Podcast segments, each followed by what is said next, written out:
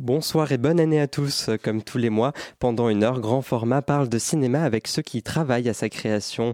Vous nous écoutez au tout début de l'année 2018, après les fêtes, les ventres bien remplis. Nous allons laisser notre esprit divaguer au rythme des images, des plans assemblés dans vos esprits et sur l'écran, les unes et les autres, grâce à la force du travail de monteur. Nous recevons aujourd'hui celui qui a monté des plans sur la comète, sorti en juin 2017 et réalisé par Guillaume Amesland. Il a également monté Extra Ball, un documentaire d'Axel Poisson et bien d'autres encore. Il est aussi l'auteur du livre Le temps d'arriver, publié chez L'Arpenteur en 2013. Nous avons le grand plaisir de recevoir Aurélien Magna.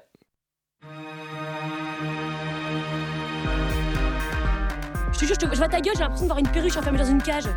Ça Je t'ai bien fait niquer par Giovanni. Oh le con. Merci Aurélien Magna d'être avec nous dans grand format. Et bonsoir. Bonsoir, merci à vous. Au sommaire de cette émission, dans un quart d'heure, il assemble et monte les mots les uns avec les autres pour donner des phrases qui, parfois, et c'est là toute la magie du raccord, ont du sens. Bonsoir Jocelyn. Bonsoir Théo et bonsoir à tous. Alors pour cette première émission de 2018, je vous ai préparé une chronique sur Thelma Schoonmaker et son célèbre réalisateur qui, qui est Martin Scorsese. Et puis plus tard, vous allez m'entendre de nouveau pour les flops de la rédaction de l'année 2017. Et tout de suite après, pour son blind test, il fait des montages de sons, certes simples, puisqu'il ne comporte à chaque fois qu'un seul élément, mais c'est déjà beaucoup. Bonsoir Luc. C'est déjà beaucoup, bonsoir à tous, bonne année. Donc un blind test euh, où j'ai sué 100 et haut pour le monter. Et puis à la fin, moi je vous ferai plutôt les tops de l'année 2017 par la rédaction de grand format. D'accord, et on parlera également de Chunking Express de Wong Kar Wai, le film choisi par notre invité. Et en fin d'émission, comme vous l'avez dit, une chronique un peu spéciale puisque vous avez choisi d'unir vos forces pour les tops et les flops de grand format.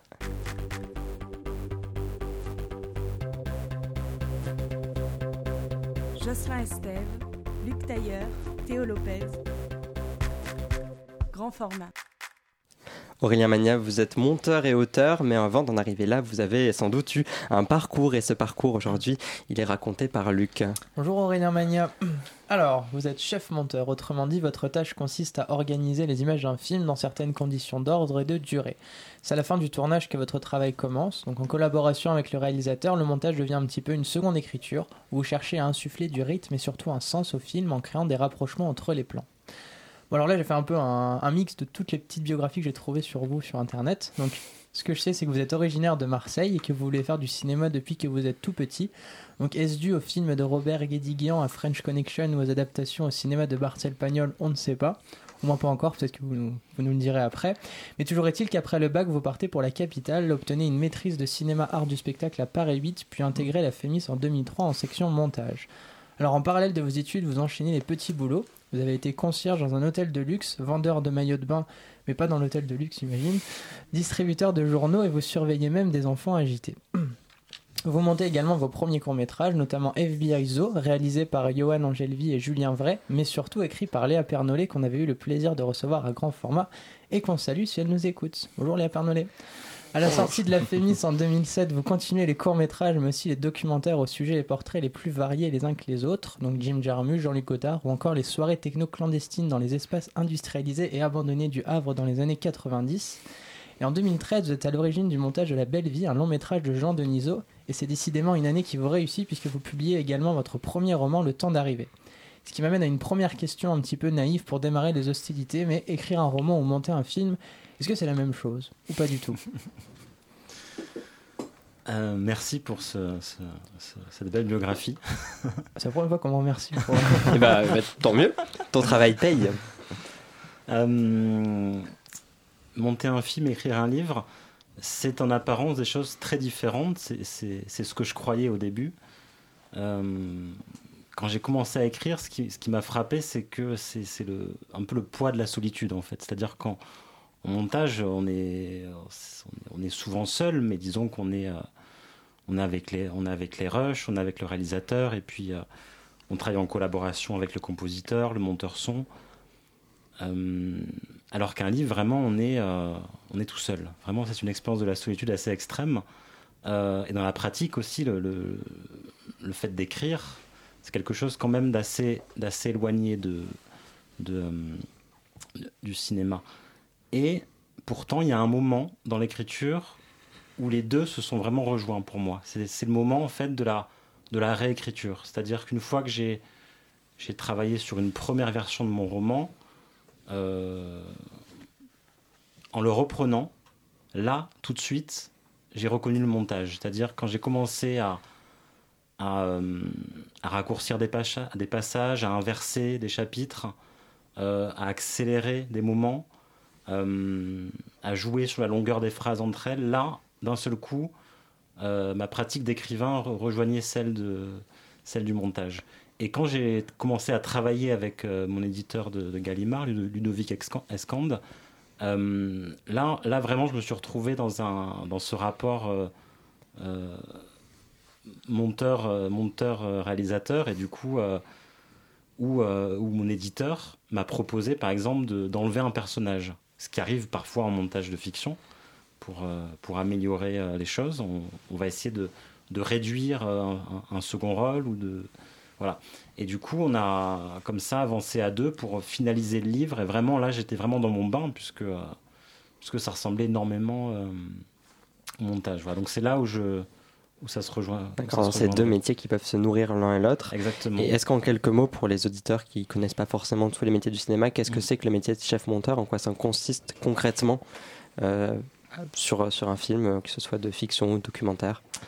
Euh, Alors ça consiste en, en, beaucoup de choses.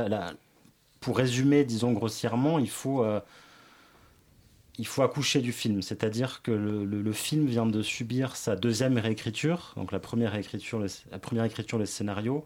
Deuxième écriture, euh, le tournage. Et troisième et dernière écriture, le montage. Donc il va falloir, euh, à partir de tous les éléments qui ont été tournés, assembler les choses pour que, le, que les rushs deviennent, deviennent cinéma, deviennent film. Voilà. Donc euh, ensuite, ça, c'est l'ensemble d'une multitude de, tâches. Euh, on va travailler en fiction, on va travailler énormément sur, sur la dramaturgie, sur les, sur les, sur les acteurs, ce qu'on sait assez peu, c'est que les monteurs travaillent énormément avec les comédiens. C'est-à-dire que euh, grâce aux différentes prises qui ont été faites, grâce aux différentes propositions des comédiens, on va assembler tout ça et vraiment créer et, euh, dynamiser des personnages. On va aussi euh, créer du rythme, faire, faire en sorte que les, les intentions du réalisateur passent le mieux euh, donc pour ça, on va, on va mettre en valeur des, séquences par rapport à d'autres. On va, on va travailler en étroite collaboration avec le compositeur du film. Et en, et en documentaire, on va, on va avoir un rôle euh, supplémentaire, c'est un rôle de co-scénariste. Euh, souvent, arrivé à l'étape du montage, le documentaire est, pas forcément encore écrit. Et pas, forcément, encore, euh, encore, écrit, et surtout le, le, réel a amené pendant le tournage du documentaire tout un tas de pistes possibles. Et du coup, au, début du montage d'un documentaire, on a, on a plusieurs films possibles en fait. Et, du coup, est-ce que pardon, est-ce qu'en en, documentaire, on a plus de liberté en tant que monteur, est-ce qu'on se, ou, est-ce que, oui, est-ce que ça permet d'avoir plus de champs de possibilités, donc une nouvelle écriture, et euh, est-ce que c'est plus gratifiant ou plus agréable à monter que de la fiction ou euh, ça, dépend vraiment des projets, mais c'est vrai qu'en documentaire, on a, on a un rôle beaucoup plus important. On a un rôle beaucoup plus important parce qu'on a vraiment un rôle d'écriture qu'on a, qu'on a moins en fiction. En fiction, même s'il nous arrive de, de, de, réécrire des choses, on a quand même un scénario qui est quand même, qui est quand même suivi. Et euh, voilà. Donc après, il y a des, films de fiction qui sont plus ou moins documentaires et des documentaires qui sont plus ou moins écrits. Donc euh, tout ça, bien sûr, est assez, les frontières sont, sont assez poreuses et, le sont de plus en plus. Euh, voilà. Et, est-ce que, euh, est-ce que le monteur doit être, euh, par exemple en fiction, absolument au service du réalisateur ou est-ce qu'il doit aussi savoir amener sa propre touche, sa propre patte? Est-ce qu'on peut reconnaître un monteur dans le résultat final d'une fiction ou alors est-ce qu'il doit être vraiment au service du réalisateur et de ses, de ses envies? Non, je pense que le, monteur doit vraiment être, être au service de, du, réalisateur parce qu'en fait le, montage c'est de la mise en scène et le monteur est là pour accomplir cette mise en scène qui est celle du réalisateur. Euh, alors après, il arrive dans des genres bien précis, comme le clip, ou certains films de genre où on fasse appel à tel monteur parce qu'il sait qu'il on sait qu'il est très est très fort dans ce dans ce genre précis. Par exemple le, film d'horreur le- ce genre de film euh, qui, appelle vraiment euh, à un montage très précis. On peut faire appel à des à certains monteurs mais généralement c'est pas le cas. Généralement euh, le, le- le choix d'un monteur il va plus se faire dans la collaboration humaine avec le avec le réalisateur Luc, tu avais une question Oui, pardon. Euh, du coup, on, on ne voit jamais le monteur sur le tournage pour des questions de, de budget ou de logistique, mais vous, est-ce que vous pensez que ça pourrait être euh, important que le monteur soit sur le tournage et qu'il s'imprègne un peu des, des décors et, euh, et... Alors il se trouve que les monteurs sont de plus en plus sur le tournage. Alors pas vraiment sur le tournage, mais pendant le tournage. C'est-à-dire que sur les longs métrages de fiction, euh, de plus en plus les monteurs commencent à monter pendant le tournage. Donc c'est-à-dire que tous les jours, tous les trois jours ou toutes les semaines, on, reçoit les rushs. Et pendant le tournage, on, on monte assez rapidement pour envoyer au réalisateur, euh, soit, par, soit par internet s'il est en, si on n'est pas dans la même région, euh, soit il vient lui-même en, montage euh, le week-end, pour que le réalisateur voie, voie son film avancer et pour qu'éventuellement, nous, monteurs, on, on donne des conseils, soit pour retourner un plan, soit pour euh, peut-être diriger différemment un comédien. Euh, voilà, donc ça, ça arrive de plus en plus dans les, dans les longs métrages de fiction, et souvent c'est extrêmement bénéfique. Mais, mais disons que la présence du monteur sur le tournage, euh, elle n'est pas vraiment souhaitée pour, pour, pour, pour le bien du film en fait. C'est-à-dire que le, réalisa- le, mon- le- pardon, le monteur, le rapport du monteur au film, ça doit être, il doit être réduit à son rapport au rush, à Mm. l'image. Il ne doit pas être contaminé par, par d'autres choses. Voilà. D'accord. Il y, a, il y a plusieurs types de montage aussi. Il y a le montage image et le montage son. Vous êtes monteur image, euh, c'est bien ça. Euh, comment on travaille avec le monteur, euh, le monteur son qui vient après assembler les rushs? Est-ce qu'il y a des relations entre ces deux métiers ou est-ce qu'au contraire, ce sont deux métiers séparés et qui ne communiquent pas forcément? Alors on communique énormément parce que pour la bonne et simple raison que euh, le monteur image, son nom euh, que vous avez cité officiel, c'est chef monteur. Alors pourquoi chef monteur? Parce que en plus de faire le montage image, on a la responsabilité artistique de toute la post-production du film. Donc moi, c'est vrai que mon travail à temps plein, il va s'arrêter à la fin du montage image, mais par contre, je vais être présent euh, pendant le montage son, pendant le mixage, pendant l'étalonnage, euh, je vais suivre les, les différentes étapes de la composition musicale pour aider le réalisateur dans ses choix. Euh, voilà. Donc la relation avec le monteur son, euh, généralement, on lui envoie une version de montage pendant le, euh, le montage image, et on va, on va commencer à en discuter. Et après, moi, pendant le montage son, je vais venir à des projections en cours de montage son pour, euh, pour donner mon avis et, et aiguiller les réalisateurs dans ses, dans ses choix. D'accord, vous avez vraiment un rôle de, de supervision de la post-production. C'est ça.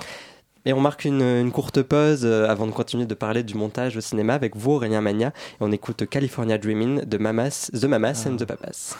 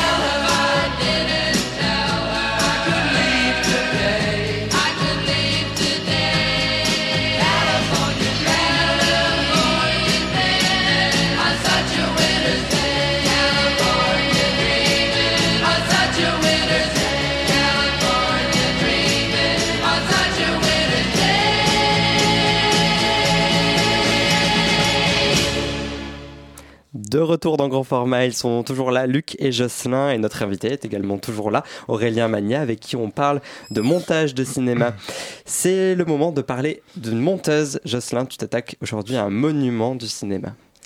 Alors si vous écoutez cette émission, vous devez savoir qu'un film requiert le travail d'un nombre important de techniciens. Certains sont plus importants que d'autres aux yeux du réalisateur, tant ils ont une importance sur le film, et s'il y a bien un métier qui se différencie, c'est quand même celui du montage. Car ce poste-là permet de créer un lien privilégié avec le réalisateur, de par la salle de montage et l'intimité qu'elle crée, mais aussi par le, le temps assez long passé devant le moniteur. N'oublions pas également que le temps du montage peut être plus long que la période de tournage et quitte à passer des journées assis sur une chaise auprès d'une personne, autant bien s'entendre avec elle. Alors ce couple de réalisateurs-monteurs peut se former le temps d'un projet unique tout comme il peut durer dans le temps. Ainsi certains réalisateurs sont connus pour être attachés à un monteur en particulier. Pour le plus illustre, Cécile 2000 avec Anne Bochen ont, eu une longue collaboration de 41 films entre 1918 et 1956. Mais ici, je vais vous parler d'un couple plus durable entre Thelma Schoonmaker et son célèbre réalisateur qui est Martin Scorsese. Thelma Schoonmaker travaille avec Scorsese depuis 1967. Who's That Knocking on My Door euh, marque leur première collaboration, tandis que le prochain jeu Irishman sera leur 21e film. Et oui, ça fait maintenant plus de 50 ans qu'ils travaillent ensemble. 50 ans de cinéma, c'est beaucoup. Ensemble, ils ont traversé le nouvel âge d'or d'Hollywood, puis son actuelle remise en question. Ensemble, ils ont créé des chefs-d'œuvre, certains célèbres, d'autres moins, mais tous sont adulés par les plus cinéphiles d'entre nous. Bref, Scorsese et Schoonmaker, c'est un duo à l'origine de Ragging Bull, des Affranchis, Aviator ou Les Infiltrés. C'est bien simple, tous les films de Scorsese ont été montés par Schoonmaker. Tant et si bien qu'il devient pratiquement impossible de discerner le talent, le, le talent de, de l'un ou l'idée de l'autre. Les deux talents se confondent. D'ailleurs, lorsque Schoonmaker reçoit un Oscar, elle en décerne la paternité à son double. Écoutez ça. This is the third film you've not you've given the Oscar to for that was made by Martin Scorsese, and believe me, I know I wouldn't be standing here if it wasn't for him. Je sais que je ne serais pas ici si ce n'était pas pour lui, c'est Schoonmaker qui le dit. Une affirmation révé- révélatrice de ce travail hors du commun, qui, puisqu'il touche bien évidemment à cette relation fusionnelle qui lie Schoonmaker à son réalisateur. Elle le répète à longueur d'interview, elle ne serait pas là si Scorsese n'avait pas croisé son chemin au bon moment. Alors là, on touche à la destinée, au destin croisé, à cette vie marquée par le sceau de la Providence. On se croirait justement dans un film de Scorsese. Mais non, je refuse, je suis désolé, mais Schoonmaker n'en serait pas là si elle n'avait pas, si elle n'en avait pas du talent. Car il en faut du talent pour monter un film aussi complexe que Les Infiltrés. Il en faut aussi pour gagner à trois reprises l'Oscar du meilleur montage, ou tout simplement pour réussir haut la main le passage du montage sur pellicule au montage dit non linéaire, c'est-à-dire sur l'ordinateur. Avec Scorsese, elle partage cette passion pour le cinéma au sens large. En tout cas, je vous invite à regarder ces films, tout d'abord parce qu'ils sont tout simplement formidables, mais aussi parce qu'ils peuvent être vus comme une empreinte ou bien comme la mémoire d'une amitié qui lie le travail au personnel. Ces films nous donnent à voir l'évolution d'un réalisateur, mais également d'une monteuse. Et du coup, je m'interroge, Aurélien Magna, quelle relation entretenez-vous avec vos réalisateurs? Est-ce que c'est des relations durables ou est-ce que c'est plus ponctuel? Alors, euh, ça dépend, c'est-à-dire que, évidemment, quand cette relation se passe bien sur un film, le réalisateur va, faire appel à nous de nouveau parce que c'est une relation euh, très intime et pas évidente à, construire. Donc, une fois qu'elle s'est bien construite, les réalisateurs généralement, font de nouveau appel à nous. Voilà.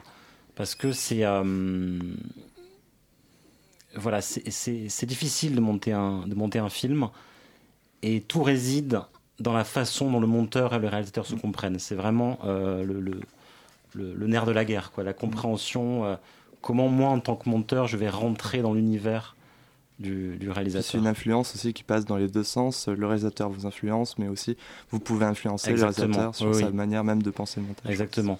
Et du coup, il y a des, des, euh, des réalisateurs qui font de film en film entièrement confiance à, à- à leur monteur. C'est-à-dire que Scorsese, au fil des films, il est venu de moins en moins en montage parce qu'il savait que Thelma Schoonmaker euh, s'occupait bien de, de, de son bébé. Son quoi.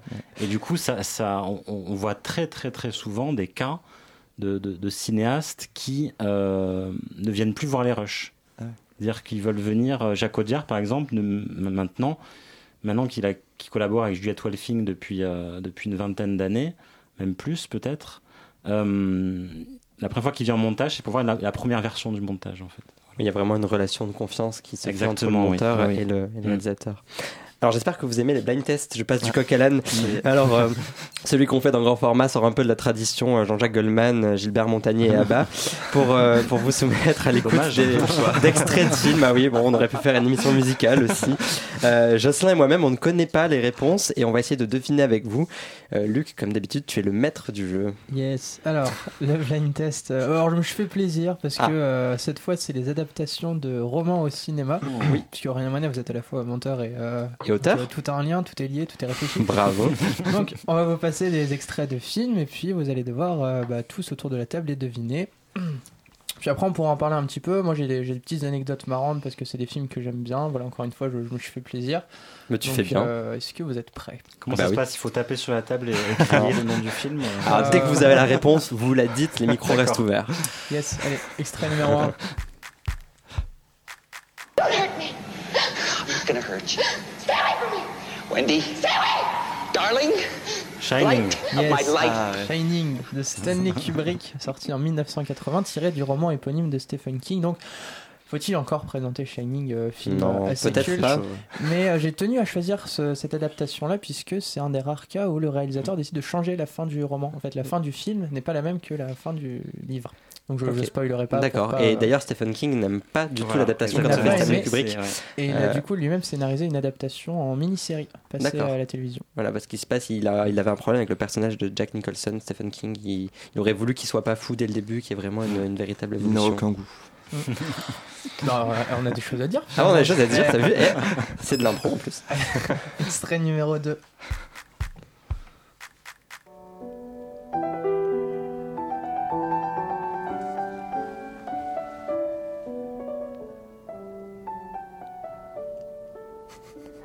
Il y a un petit indice qui arrive après. Ok, C'est que de la musique. Attention. Le teasing.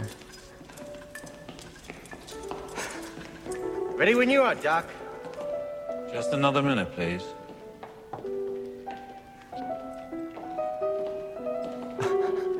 Est-ce qu'on va aller jusqu'au bout de l'extrait comme ça Dans un Ça, vide sidéral. Lamb chops. Extra rare. What he wants for breakfast. Damn thing the zoo. Je pense que tu peux euh, ouais, ouais. peut-être donner la réponse, Luc. Ah ouais, euh, oh. Oh, Ah ouais, Ah bah. C'était le silence des agneaux. Ah bah oui, moi que je l'ai pas vu, bah, euh. Qu'est-ce qu'il fait Il écoute back. hein Putain, mais c'était Fallait le savoir. longtemps. Donc euh, réalisé par Jonathan Dame, tiré du roman éponyme de Thomas Harris. Donc pareil, hein, Silence des agneaux, film assez culte. Mais Ouais. une anecdote que j'aime beaucoup sur ce film, c'est Anthony Hopkins a obtenu l'O- l'Oscar du meilleur acteur alors qu'il n'apparaît que 25 minutes dans le film, ce qui en fait le rôle le plus court dans l'histoire de cette catégorie. Alors qu'on a l'impression qu'il est présent tout le temps. Oui, voilà, parce qu'il reste vraiment dans la tête. Et c'est, euh, oh, finalement, il y a un lien entre les films parce que bon, Jack Nicholson. euh, Oh là, tu fais des, des choses même sans faire exprès, c'est magnifique. Cool, hein Allez, extrait numéro 3. Trouvez-le celui-là, s'il vous plaît.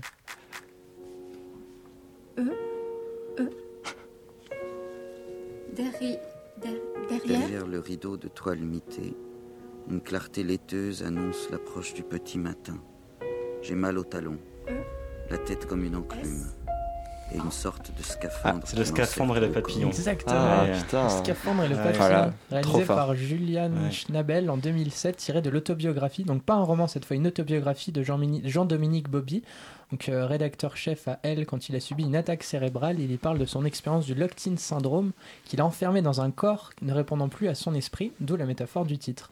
Donc il a écrit la plupart en fait des chapitres de son livre en dictant chaque lettre par le seul moyen de communication qui lui restait, le clignement de son œil gauche. Pas mal. Belle anecdote. C'est un peu triste, mais C'est un euh, petit peu triste, mais c'est mais c'est assez beau. Et alors, à vérifier, je crois que le film a obtenu le César du meilleur montage. Ah, Ah, vérifier. ouais. Ça, je le savais même pas. Allez, dernier extrait, le meilleur.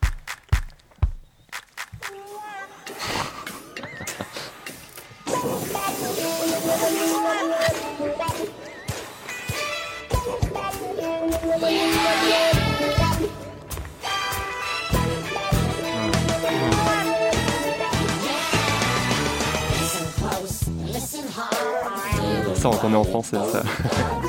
Charlie à la chocolaterie, Tim Burton. Ouais, trouver. chocolaterie. Et moi, je suis Euh, toujours aussi mauvais au blind test. Tiré, oui, c'est vrai. Tu vois, ouais, faut le noter, faut le noter. tu recommences à les monter. hein. Ah tiré, tiré du roman éponyme de Roald Dahl. Et donc, que dire si ce n'est que d'une part, ce film m'a permis de relativiser quand j'avais faim en dehors des heures de repas. Mais surtout que cet auteur, donc Roald Dahl, ne cesse d'inspirer le cinéma hollywoodien, puisqu'on compte aussi les adaptations de Fantastic Mr. Fox, Le bon gros géant de Steven Spielberg, et Mathilda aussi. Il y avait une adaptation de Mathilda. Donc, pour conclure, amis scénaristes, si vous êtes en panne d'inspiration, potassez un peu l'œuvre de, ce, de cet écrivain, car elle est plutôt bankable. Merci, merci Luc euh, pour ce fabuleux blind test. Euh, Aurélien Magnin, on vous a demandé avant l'émission de nous donner le titre d'un film. Et le film qui vous a marqué et donné envie de faire du cinéma, c'est Chungking Express de Wong Kar Wai, un film sorti en 1994. 啊，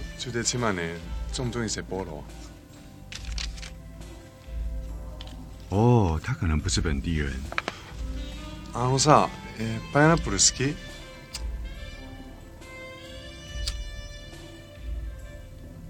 Do you like pineapple?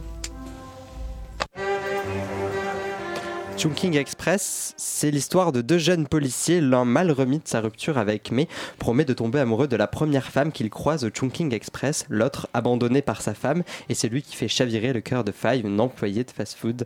Aurélien Magna, pourquoi vous avez choisi ce, film-là? Alors, je l'ai choisi pour, euh, plusieurs raisons. La, première, c'est que c'est euh, un des films qui m'a donné envie de faire du montage. Euh, alors, c'est vrai que Chunking Express, comme tous les films de Wong Kar Wai, est un film où le montage se voit. On dit souvent que le montage euh, doit se, doit se cacher. Et c'est vrai que la plupart du temps, le montage, faut pas qu'il se voit, faut pas qu'on voit les coutures. Mais dans des cinémas très stylisés comme le cinéma de Wong Kar Wai, le montage est assez démonstratif. Donc euh, on voit les coutures. Voilà. Et c'est ces coutures-là qui m'ont qui m'ont fait prendre conscience que, que le montage pouvait être quelque chose de, de- fondamental dans la mise en scène. Et le montage en Chunking Express, il est double. C'est-à-dire on a à la fois le montage du rythme du film, c'est-à-dire que c'est un, un film où on a vraiment des, un travail sur le rythme, le rythme des images, on a des images accélérées, ralenties, on a euh, un film qui est vraiment basé sur la, la- vitesse des personnages. Euh, et, mais on a aussi un montage, ce qu'on appelle un montage à distance, c'est-à-dire que Chunking Express est divisé en deux. C'est donc c'est comme deux, deux moyens métrages qui racontent deux histoires différentes, mais qui ne cessent de correspondre entre elles en fait. Et donc en fait, on a des personnages qui se répondent entre les deux parties. Et du coup, on a vraiment un, exemple de montage à distance assez fascinant et qui est présent dans toute l'œuvre de, de Wong Kar Wai, qui est une œuvre qui m'a énormément marqué, euh, puisque quelques années plus tard, je lui ai consacré un, un- mémoire euh, quand j'étais à l'université Paris 8. Et donc j'ai passé deux ans avec ces films et euh, voilà. Du coup, du coup, cette, cette idée de structure, euh, est-ce que, est que des choix aussi radicaux peuvent se faire parfois en montage? Ou est-ce que c'est quelque chose qui doit absolument être décidé au scénario? Est-ce qu'il peut arriver qu'une fois sur la table de montage, on se Mm. dise il y a des choses qui fonctionnent pas, on va changer la structure, on va faire des, un montage particulier? Alors, euh, disons qu'en fiction, il est, il est difficile de, de- de- de réinventer une histoire. Voilà. Alors, est-ce que Chunking Express était prévu pour être vraiment en deux parties C'est une question auquel je ne peux pas répondre. Mais disons que le montage a forcément joué un rôle très important parce que c'est un film, Chunking Express, qui est quasiment improvisé. Euh, L'histoire du film est assez intéressante, c'est-à-dire que euh, toute l'équipe était en train de tourner un, énorme blockbuster qui s'appelle Les Cendres du Temps, qui est un film de sabre. euh, et, en plein milieu du tournage, la production a un problème de budget. Du coup, le tournage est obligé de s'arrêter pendant deux semaines. Et qu'est-ce que va faire Wong Kar Wai Il n'a il pas envie d'arrêter l'énergie qu'il avait avec ses comédiens, avec ses techniciens. Il leur dit voilà, on a deux semaines, on va rentrer à Hong Kong, on va tourner un film en deux semaines. Et c'est Chunking Express. C'est quand même une Et, histoire euh, voilà. impressionnante. Et, et ça montre aussi, euh, c'est aussi une des raisons pour, les- pour lesquelles j'aime ce film, c'est-à-dire que ça montre aussi que le, le cinéma peut s'affranchir euh, de, euh, de toute la lourdeur de fabrication, c'est-à-dire la lourdeur de, l'écriture du scénario qui prend parfois plusieurs années, la lourdeur de la préparation qui tue parfois la, la spontanéité, le hasard. Euh, c'est les raisons pour lesquelles euh, Chunking Express parle autant de hasard, c'est que lui, lui-même le film est un hasard quelque part. Et euh, voilà. Dans ce film, il y a vraiment beaucoup de choses qui passent par le montage, le récit, les sensations, les émotions. Euh, il y a des effets de ralenti, de raccord dans l'axe, et c'est un montage qui est extrêmement intéressant et osé. Euh, est-ce qu'aujourd'hui, vous pensez que c'est encore possible de réinventer le montage, Euh, ou alors est-ce qu'on a déjà un petit peu tout fait Est-ce qu'on est dans des paradigmes qui, qui ne bougent plus et qui, qui sont assez fixes? Non, le, le- le montage est vraiment l'outil du cinéma où, où on peut réinventer cet art assez souvent. C'est-à-dire que, que c'est vrai que les effets de montage, ils ont un peu tout cet effet, mais disons que c'est comme en musique, c'est-à-dire qu'en en assemblant différemment les notes, on peut avoir des, des- des- des effets, euh, des effets complètement différents. La plupart des effets de montage qui sont dans Junking Express ont déjà été faits auparavant. D'ailleurs, ce qui est intéressant dans l'œuvre de Wong c'est comment Wong a récupéré toute la culture du montage du clip euh, pour en faire autre chose en fait. C'est-à-dire cette culture du ralenti, de, l'accéléré, de, de la couleur outrancière. Il a, il a récupéré ça pour en faire de l'art en fait. Euh. D'accord. Bon, donc on a, on a donc fait un espèce de petit tour. Je suis sûr que vous avez encore plein de choses à dire sur Wong Kar Wai, mais on n'a malheureusement pas le temps. En tout cas, c'est extrêmement intéressant. Euh, on marque une petite pause. On écoute Can't Live the Night de Bad Bad Not Good.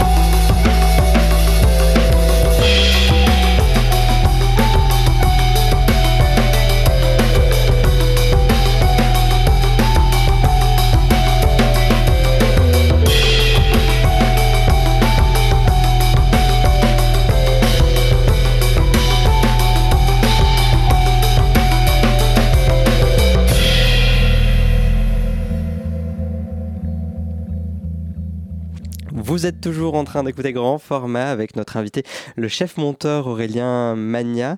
Euh, Aurélien, vous, si on regarde votre site, vous dites que vous donnez des conférences, euh, des, des cours. Euh, si vous aviez un, un conseil à donner à un jeune monteur qui se lance, un jeune cinéaste, qu'est-ce que, qu'est-ce que ce serait? Euh, oula. Difficile. On Ou alors préparé plusieurs. Un conseil. euh, bah, ce, qui, ce qui est important, c'est, je pense, avant tout quand on commence, c'est euh, c'est de bien connaître le cinéma et de bien connaître ce, ce qu'on y aime en fait. C'est-à-dire de, de, de- déjà voilà de, voir beaucoup de films euh, parce que ça permet de voir ce qu'on aime, de ce qu'on aime et ce qu'on n'aime pas. Et c'est vrai que ça ça ça nous aide beaucoup dans, dans nos métiers maintenant d'avoir ac- acquis une, une ciné- une cinéphilie en fait Euh, et en montage notamment où en fait on a un métier de, de spectateur en fait on est en permanence en train de parler de cinéma de ce qui a déjà été fait. Euh, quand on monte une séquence voilà euh, on, on- forcément on pense à, d'autres séquences qui, ressemblent. Du coup on en parle avec le, réalisateur. Euh, voilà.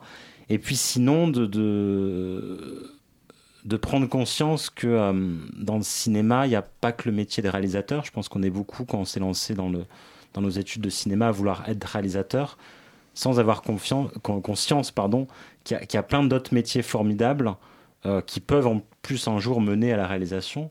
Mais disons, voilà, il y a plein de métiers où la créativité peut, peut s'épanouir. Est-ce que vous, en tant que monteur, vous avez des, des habitudes, des techniques de montage bien à vous que vous avez développées au fil du temps et de l'expérience? Ou, euh, ou pas? C'est peut-être une question bête. Non, mais qu'est-ce que vous aimez aussi euh, Oui. comme, comme Oui. genre de montage? Oui, qu'est-ce que vous aimez comme genre de montage ouais.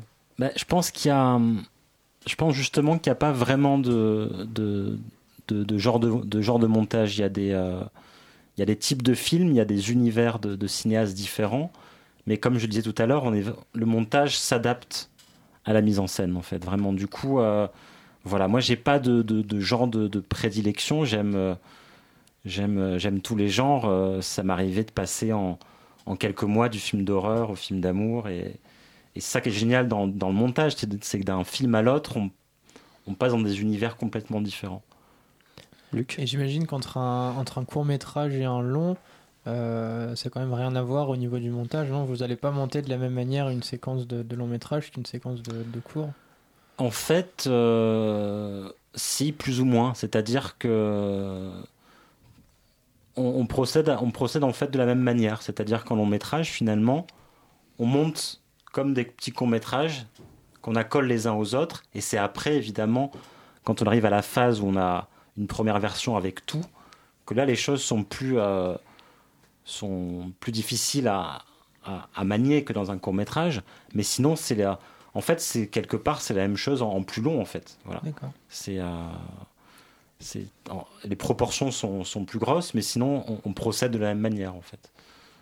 Est-ce que vous êtes attiré par euh, peut-être d'autres métiers de la post-production? Je pense à l'étalonnage, les effets visuels ou d'autres choses comme ça? Euh, non, non, ça m'intéresse, mais je suis bien là où je suis en montage. D'accord, il n'y a pas de. Ouais. Est-ce que parfois euh, il vous arrive un petit peu d'être horrifié devant le montage des bandes annonces, autres teasers qui peuvent un petit peu peut-être dénaturer le film et sa structure? Est-ce qu'en tant que monteur, euh, vous... hein Calme-toi. Ah, J'en ai marre, j'aime pas ça. Non, non, mais parce que parfois, euh, parfois ça peut, ça peut gâcher un film. Enfin, moi, je, ça, ça m'arrive de voir un- une bande-annonce et, euh, et que ça, ça me gâche le film après parce qu'il y a des choses euh, que j'ai déjà vues avant. Est-ce que vous, en tant que monteur, il y a des, des choses qui peuvent vous choquer dans cette façon de, de faire la promotion des films euh? Oui, euh, c'est vrai qu'il y, a y y ce truc assez énervant dans les, euh, dans les bandes annonces où, euh, où on nous raconte tout le film et du coup c'est c'est extrêmement agaçant. En même temps, moi je, je suis très friand de bandes annonces, je regarde beaucoup. Et, euh, et surtout, je regarde les, les bandes annonces des films que je sais que je n'irai pas voir. Euh, par exemple, les gros blockbusters américains, certains, je, ils m'intéresseraient, mais je pense que j'aurais pas le temps d'aller les voir. Du coup, je regarde la bande annonce. Et comme ils racontent tout le film dans la bande annonce, c'est presque comme si je l'avais vu. C'est un résumé hyper efficace, quoi. Et j'aime bien les bandes annonces parce que c'est euh, c'est aussi un exercice de montage assez intéressant. Ouais, Voilà. te- techniquement, des fois, c'est quand même hyper bien monté. Enfin, il y a Et- un sens du rythme qui est assez, Ouais. euh, assez cool à regarder. Assez, euh, Et j'en ai monté quelques-unes et, euh, et c'est assez fascinant. C'est euh, comme exercice. Mm. Ouais. Je reviens euh, au, au montage des films. À quelle étape du film le monteur va être associé à un projet? Est-ce qu'il doit être là dès le départ ou est-ce qu'il peut arriver après le tournage? Vous, en général, vous aimez bien arriver à quelle étape du, du développement du film? Alors, si c'est avec, avec des cinéastes qu'on qu'on connaît et avec qui on travaille régulièrement, ils vont nous prévenir euh, plusieurs mois à l'avance. Ils vont éventuellement euh, nous demander euh, notre regard sur le scénario, même si nous, en tant que monteurs, on essaie de, de, moins lire le scénario, le moins possible, disons, pour, pour pas trop s'en imprégner et pour plus s'imprégner des rushs. Voilà. Euh, mais disons que nous, nous, en tant que monteurs, on arrive après le tournage. Voilà, c'est vraiment le, le- Et vous travaillez donc, du coup, vous vous parlez du scénario, vous travaillez à partir de quel document euh, le montage, euh, du coup, le moins possible le scénario? Est-ce que vous travaillez sur le découpage technique? On rappelle pour ceux qui ne le savent pas, c'est c'est les plans, un espèce de tableau plan par plan. Sur, avec quel document vous, vous travaillez techniquement? Alors, euh, techniquement, on travaille essentiellement donc avec les rushs. Oui. Et ensuite, on a le, pour nous aider le, le- le scénario euh, et surtout les rapports scripts. Les rapports Ok. scripts, c'est un outil qui est extrêmement important pour nous parce que donc le, le rapport script, c'est le témoin du tournage en fait. Donc c'est là où le réalisateur aura indiqué quelle prise il préfère. Et c'est- c'est et c'est par ces prises-là qu'on va commencer à, à travailler. Voilà. Du coup, est-ce que vous regardez quand même tous les rushs ou vous vous contentez du rapport script et vous vous dites celui-là est bon, j'ai pas besoin de regarder les autres? Ou est-ce que c'est important d'avoir vraiment une vision d'ensemble de tout ce qui s'est fait euh, sur le tournage? Alors, ce qu'on fait avec le, le réalisateur, enfin, ce que je fais, en, en tout cas, je parle, je parle pour moi, là, tous les monteurs ont, ont des, des techniques différentes. Moi, ce que je fais, c'est que j'aime bien regarder uniquement les prises cerclées, donc les meilleures prises.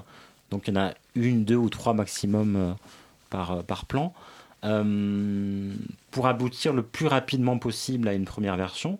Et ensuite, quand on va retravailler les scènes euh, au corps, disons, on va, on va revenir vers les rushs et regarder éventuellement d'autres prises. Voilà. Parce que regarder tous les rushs, c'est non seulement ça prend, ça prend trop de temps, et en plus on s'y noie en fait. D'accord.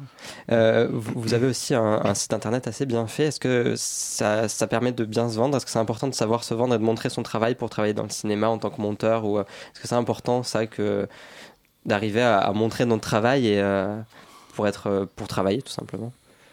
Alors pas forcément. euh, moi, si cette histoire de site internet, en fait, c'est plus par rapport, en euh, à une rencontre avec un, un, un ami qui fait, qui fait des sites internet, et du coup, en discutant avec lui, il m'a, proposé, et du coup, voilà, j'ai, on, a, on a collaboré là-dessus, et je suis plutôt très content de, de, de- son travail, parce qu'il met, met en valeur euh, ce, que, ce que je fais, donc c'est toujours très gratifiant, et ça permet aussi, c'est vrai, aux, réalisateurs qui ont potentiellement envie de travailler avec moi, d'aller voir des films, d'aller euh, voilà. Mais sinon, c'est vrai que euh, l'essentiel du, du choix entre le rapport entre pour le choix d'un- monteur, il se fait euh, autour d'une table de café euh, à discuter parce que l'im- l'important c'est de trouver intimement comment on est lié en fait parce que euh, le, le plus important dans une relation entre un monteur et un réalisateur c'est c'est la relation en fait. En fait, il faut, il faut se comprendre il faut qu'il y ait des relations humaines voilà. entre les deux qui il se faut fassent. qu'il y ait une relation humaine vraiment accordée et éventuellement aussi un, un univers ci- cinéphilique commun. ouais. D'accord. Euh, Jocelyn et, euh, et Luc, euh, voilà, la transition la plus nulle. Jocelyn et Luc, euh, vous avez ce soir uni vos forces pour une, une chronique commune. Vous êtes les par- porte-parole de l'équipe de grand format et vous nous proposez aujourd'hui un classement des meilleurs films euh, 2017 selon notre petite équipe et des déceptions de l'année 2017. On a dit flop, mais ça va être plutôt des films qu'on Ouais. attendait et sur lesquels on a été un petit peu, un petit peu déçus. Oui, oui, oui. Donc euh, pour cette nouvelle année, au lieu de regarder en avant, on a décidé de revenir en arrière et donc, comme tu l'as dit, de faire une petite rétrospective des sorties cinéma de l'année 2017. On a donc réuni toute l'équipe pour une réunion en urgence et grâce à un algorithme extrêmement pointu conçu en une soirée à base de chiffres qui défilent très rapidement sur un écran, Au nous moins. avons été en mesure de vous dresser notre top 5 des films sortis l'année dernière. Et c'est bien évidemment un classement ultra subjectif et sûrement pas démocratique parce que j'ai moi-même vu la moitié des films, donc c'est pour vous dire. On est malgré tout très content de revenir un peu sur ces beaux moments de cinéma que nous avons vécu en 2017. Et puisqu'on aime bien râler dans grand format et dans la vie, on a également établi un flop 3 de nos déceptions sur des films dont on attendait pourtant beaucoup. Vous qui nous écoutez, vous avez bien évidemment le droit de ne pas être d'accord avec nous et de nous insulter sur la boîte mail de grand format, euh, si tant est qu'on en ait une. on en a par- une, elle est sur le site On de l'émission, Alors, oui, je confirme. Alors c'est parti pour Ça le top. euh, Alors, en Luc. numéro 5, nous avons choisi Barbara de Mathieu Amalric parce que euh, je trouvais c'était intéressant de comparer cette année le biopic américain qui est euh, très classique et très respectueux des faits avec le biopic bah, un petit peu à la française entre le, le redoutable de Michel Anavicius et puis Barbara où là c'est disons euh, un point de vue un peu plus personnel du réalisateur sur un sujet. Donc dans, dans Barbara, tu voulais parler? Oui, bah, justement, on notamment parlé de montage qui, se, qui, qui était plus démonstratif. Et justement, je trouve que dans Barbara, le montage extrêmement euh, démonstratif, il se voit, il est là, il n'est pas du tout transparent. Donc, euh, Oui, parce que c'est exactement ce que j'allais dire. Il n'y a aucune voilà. linéarité, il n'y a pas de récit. On assiste plus à des fragments d'une vie. On ne sait jamais si c'est réel ou pas. Donc voilà, il s'était fait un petit peu d'hypnose. Vous, vous l'avez vu, euh, Barbara, Aurélien? Oui, je l'ai vu, et effectivement, il est moi aussi dans, dans mon top 5, je pense. Oh, on est d'accord, c'est bien ça, ça commence euh, bien. et par ailleurs, enfin, pour le coup, pour avoir assisté à une rencontre avec Amalric, euh, c'est vraiment un film qui s'est construit au montage. Ah ouais. C'est vraiment un film où, où dans le processus même du tournage et du montage, il savait déjà que c'est avec son monteur qu'il allait, qu'il allait écrire le film. Euh, Une petite limite quand même, moi je trouve qu'il y a ce côté un petit peu élitiste et euh, intellectualisé qui rend vraiment le film accessible, euh, bah, peu accessible justement, euh, soit aux fans hardcore de Barbara, soit aux gens qui ont un doctorat en études cinématographiques. Enfin, ça aurait pu être, ça aurait pu être un, petit peu- un petit peu plus euh, Plus accessible. ouvert. ouais, voilà. Alors, Numéro en- 4. numéro 4, c'est Creepy de Kiyoshi Kurosawa. Euh, donc, euh, que je n'ai pas vu hein, quand je vous disais tout à l'heure que. euh, Il y a Léa qui applaudit en régie. Parce qu'elle est d'accord avec, avec Creepy. Jocelyn, tu l'as vu toi, Creepy Merci de me Je te relancer. renvoie, je te le redonne le bébé. Non, non, mais c'est vrai que Creepy, c'est un film qui nous a beaucoup marqué à sa sortie. On est allé le voir et euh, voilà, il marque par euh, sa. Je trouve que sa mise en scène est très, très, très, très, très bien marquée. Euh, C'est voilà, c'est un thriller psychanalytique, si, je puis dire, et du coup, c'est vraiment. Je sais pas, je trouve qu'il mène vraiment bien ses personnages il les construit extrêmement bien et du coup il est très perturbant et le, le récit est très très fluide et on suit et il y a une tension tout du long qui, qui explose à la fin, c'est très très beau. J'aurais pas mieux dit. Je suis complètement d'accord. Vous l'avez vu Aurélien ce film Pas du tout, je l'ai pas vu. Bon, je alors, vous invite. Ah, Allez-y, parce que franchement, il est vraiment très bien. Tu t'en es bien tiré, Ouais, Luc Un numéro 3, c'est Grave de Julia Ducorneau. Et moi, j'ai essayé de trafiquer notre algorithme comme j'ai pu pour le mettre en top 1 parce que c'est vraiment mon film préféré de Non, l'algorithme est infaillible. Euh, ou, pas, je sais pas. Mais en tout cas, voilà, je, quand je suis sorti de, la séance, j'avais l'impression de- d'avoir jamais vu ça en fait. Euh, même si ça s'inscrit dans un genre et dans des codes assez connus, je trouve que la, la réalisatrice, elle a une façon de filmer le, le personnage féminin sans aucune pudeur ou désir un petit peu de- d'embellir le, le- le- le corps. Et euh, voilà, il y, a- il y a des plans, il y a- elle a une manière de filmer. Moi, j'avais vu des plans, j'avais jamais vu ça. Donc euh, j'en suis sorti de là euh, fasciné. Et pour moi, c'est mon, top 1, voilà. Ouais, non. Ouais, vous l'avez vu Aurélien? Oui, je l'ai vu, c'est un- et c'est un film que, que, que j'aime bien aussi. C'est un- Et moi, je trouve que c'est assez intéressant parce que c'est un film qui allie le, le, le, le cinéma de genre américain et le cinéma d'auteur français. Ouais, c'est un peu un teen, euh, Voilà. De façon très décomplexée. Voilà. Donc c'est peut-être le vrai premier beau teen movie euh, Ouais, français. Ça. Ouais. Ok. Ah, ça me fait plaisir. Ah. Numéro Alors, deux En numéro 2, c'est 120 BPM de Robert Campillo. Robin Campillo. Robin. Oui, Robert. Robin Campillo. Robert. Donc je ne l'ai pas vu, hein, c'est pour ça que. On a, on a bien entendu, ouais. Théo, qu'est-ce que tu peux nous dire Ah, j'ai 120 adoré ce film, autant la, la photographie euh, de Jeanne Lapoirie, autant, euh, autant ce que ça raconte, autant les personnages, c'est extrêmement touchant comme film, je trouve. euh, euh, on voit pas le temps passer, on est pris dans cette, euh, dans, dans, dans le- ce que ce qu'a fait Act Up dans les années 90, et je trouve que c'est extrêmement bien raconté. Et Robin Campillo a, a vécu ça lui de l'intérieur, et, et son regard est extrêmement, extrêmement intéressant. Euh, Aurélien, vous Et- avez vu le film? Et Robin Campillo, d'ailleurs, qui est monteur. Voilà, qui a monté notamment euh, Entre les murs. Entre les murs, dont il était euh, aussi scénariste, il me semble. Oui, voilà, oui, c'est un monteur et, et scénariste, et c'est vrai que c'est un, c'est un très très beau film. Mais et, on euh, le sent justement, je trouve, ce- ce- cet aspect au montage, ce- parce qu'il il fait des, des- des transitions dans ce film qui sont extrêmement bien pensées en fait. Il pense les transitions entre les scènes et Mm. voilà. Ça- Après, ça voilà, moi j'ai quand même une réserve sur le film, justement par rapport au montage. Ah. Parce que je pense qu'il est, il est trop long et je pense qu'il y a trop de scènes dans l'amphi en fait. Je pense qu'il y a trop de scènes qui se répètent. Et euh, autant j'étais emporté par le film euh, dans la deuxième partie, la Oui. partie de la maladie, que je trouve beaucoup plus abouti en fait que. C'est vrai qu'il peut y avoir des petites Mm. longueurs sur, euh, sur les, les parties On l'amphithéâtre. vous transférera les mails d'insultes. euh, non, par ailleurs, je, par ailleurs, j'aime beaucoup le film. hein, c'est attention. Ok, Voilà. eh bien il est temps numéro du, 1. du numéro 1. Il y a un gros suspense, attention. Un gros suspense, mais finalement euh, sans grande surprise, c'est Moonlight de Barry Jenkins, donc qui, je vous le rappelle, a obtenu le- l'Oscar du meilleur film en 2017. Donc euh, voilà, ce film, je vous rappelle, qui euh, retrace trois moments clés d'une vie d'un jeune noir euh, d'un quartier pauvre de Miami ravagé par le trafic de drogue et qui découvre son homosexualité. Euh, L'originalité du film tient à la grande délicatesse avec laquelle euh, est mise en scène cette euh, violence sociale. Je reprends hein, la critique de Télérama, je l'avoue. Heureusement que tu la cites, hein, parce que, oulala, on va avoir chaud. Mais, euh, oui, du je me suis dit euh, c'est trop gros, je peux pas, je peux pas faire passer ça. Mais bon, bah, euh, voilà, qu'est-ce que vous avez, vous avez vu Moonlight, euh, Ronia Mania? Oui, je l'ai vu. Alors, malheureusement, j'ai été un peu déçu par rapport au- à tout le bien comme on en avait dit. C'est le problème de voir les films Après, euh, nous, on l'avait vu plusieurs, en plusieurs première semaines. On l'avait après, vu en euh, première voilà. avec Jocelyn, donc, Et euh, euh, je j'ai trouvé ça. J'ai trouvé que c'est un très très beau film, mais j'ai pas rencontré le chef-d'œuvre dont on dont on m'avait parlé. Ouais, moi, c'est- souvent ça fait cet effet quand on me parle en bien des films, après on peut vite être déçu comme avec les, les bandes annonces. euh. Ah, je suis remonté contre les aujourd'hui. Alors on passe au flop donc, et puis c'est Ah. Jocelyn euh, qui, Voilà, voilà. qui s'y met.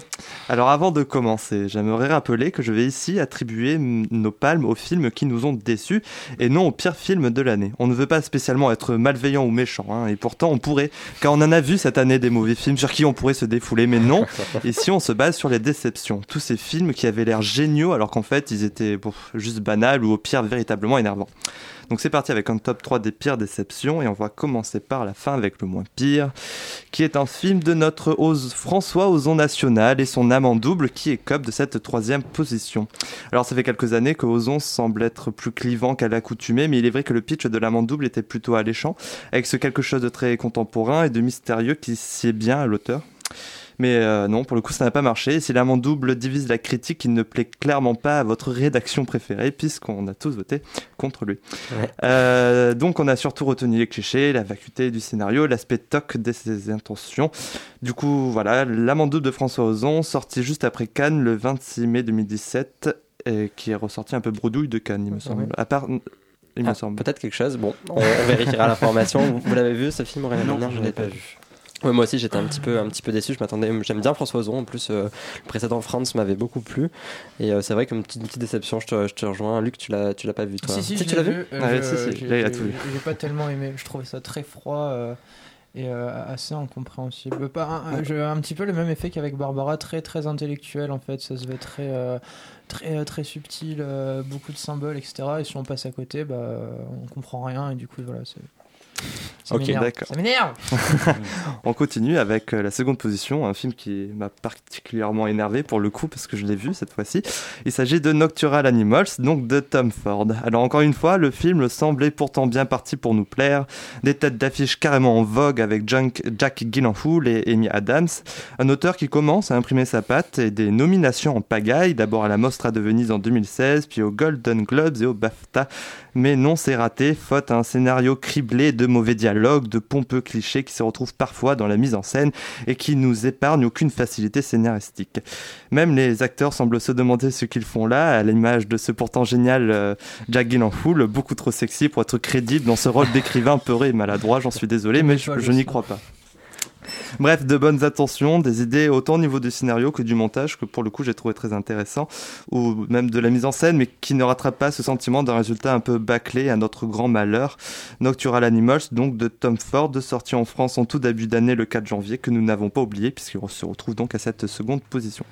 Et pour la première place de notre plus grande déception, Jocelyn, roulement de tambour. Euh, attends, attends, attends, euh, je fais monter le Ah, suspense ouf, de mon côté. Alors on va te laisser faire ça. Donc on continue avec cette palme du film le plus décevant de l'année, de l'année décernée ici à une très grande réalisatrice. Un film qui nous paraissait pourtant si ambitieux avec ses illustres comédiennes, son speech intrigant et son huis clos original. Vous l'avez peut-être reconnu, il s'agit de L'éproie de Sofia Coppola qui nous a bien déçus puisque toute la rédaction encore, a encore une fois été d'accord sur ce film. Pourtant, avant sa sortie, hein, certains signaux semblaient nous prévenir, car s'il gagna le prix de la mise en scène à Cannes, il en repartit assez amoché quant à sa réputation. Il en fut des mêmes lors de sa sortie en salle où certaines critiques étaient assez violentes. Les cahiers du cinéma parlent d'un désastre alors qu'écran large évoque un film désincarné. Au sein de grand format, on y déplore le manque cruel d'enjeux et un film qui finalement se résume presque à sa- son esthétique sans l'assumer. Les proies donc de Sofia Coppola sorti sur nos écrans le 23 août 2017 qui est malheureusement à cette première place. Malheureusement parce que j'aime beaucoup Sofia Oui, Coppola. c'était euh, moi une, une déception aussi. Vous avez vu le film Aurélien? Alors vous, Non. vous avez vu les films Ah, qu'on aime, donc c'est génial. C'est pas les films qu'on aime pas. voilà, tout va bien. Peut-être la bande-annonce cette fois-ci du coup. euh. Merci euh, Luc et, et Jocelyn pour ce, ce top et ces, et ces déceptions. Euh, Aurélien, si vous, vous aviez un film à retenir de l'année 2017, je sais que la question est compliquée, mais est-ce qu'il y en a un qui vous viendrait tout de suite à l'esprit? Alors oui, il y en a un qui vient tout, de suite à l'esprit, euh, déjà parce que je ne l'attendais pas, donc c'est d'autant plus fort. C'est le film de Clément Cogitor qui s'appelle Braguino, qui est un, un film documentaire euh, qui est sorti en salle. Et, euh, Qui était disponible sur Arte aussi et en qui était même disponible temps. sur Arte en même temps, donc c'est une curiosité de distribution, mais voilà. C'est un film qui a gagné le Grand Prix au FI de Marseille et qui se passe dans la, dans la toundra, qui, qui suit une famille complètement isolée au milieu de la toundra et qui se bat avec la, na- la nature sauvage et, euh, et la mafia euh, et ses hélicoptères. Et c'est un film absolument extraordinaire que, que je Très conseille. bien, euh, on, on conseille donc à, voilà. à ceux qui nous écoutent d'aller voir ce film. Une petite question avant de terminer l'émission, Aurélien Magna. Est-ce que vous avez des projets à venir, des choses qui arrivent, autant en termes de montage que de livres? Alors, euh, là, je suis en, en plein montage d'un d'un film qui, je l'espère, sortira en salle au, au courant de 2018. Euh, un film de Léa Rinaldi avec qui j'ai déjà travaillé à plusieurs reprises. Donc, c'est un, un documentaire sur, des, sur un, un skipper qui s'appelle Jan Lipin- Lipinski et sur une course qu'il a faite à plusieurs reprises qui s'appelle la Mini Transat et qui est la dernière course euh, à travers l'océan où les, les coureurs n'ont pas de communication avec la Terre. Donc c'est une, belle, une belle forme d'aventure dans, cette, dans ce monde où il n'y en a plus beaucoup. Mhm. Euh, voilà. Et, Au euh, niveau littérature, peut-être? Et au niveau littérature, donc j'ai un, mon deuxième roman qui, qui va paraître euh, en mars, voilà, qui s'appelle Avec le feu. Toujours chez Gallimard dans la collection L'Arpenteur. Très bien, merci Aurélien Magna, merci beaucoup d'avoir été avec nous dans, dans le grand vous. format. Merci à nos chroniqueurs Jocelyn et Luc à la rédaction, Léa. Badji. À la réalisation Benjamin Arnaud, comme à chaque fois, ou la plupart du temps, on le remercie beaucoup. Et merci à vous d'avoir euh, écouté Grand Format. On se quitte sur l'extrait numéro 4 de notre blind test.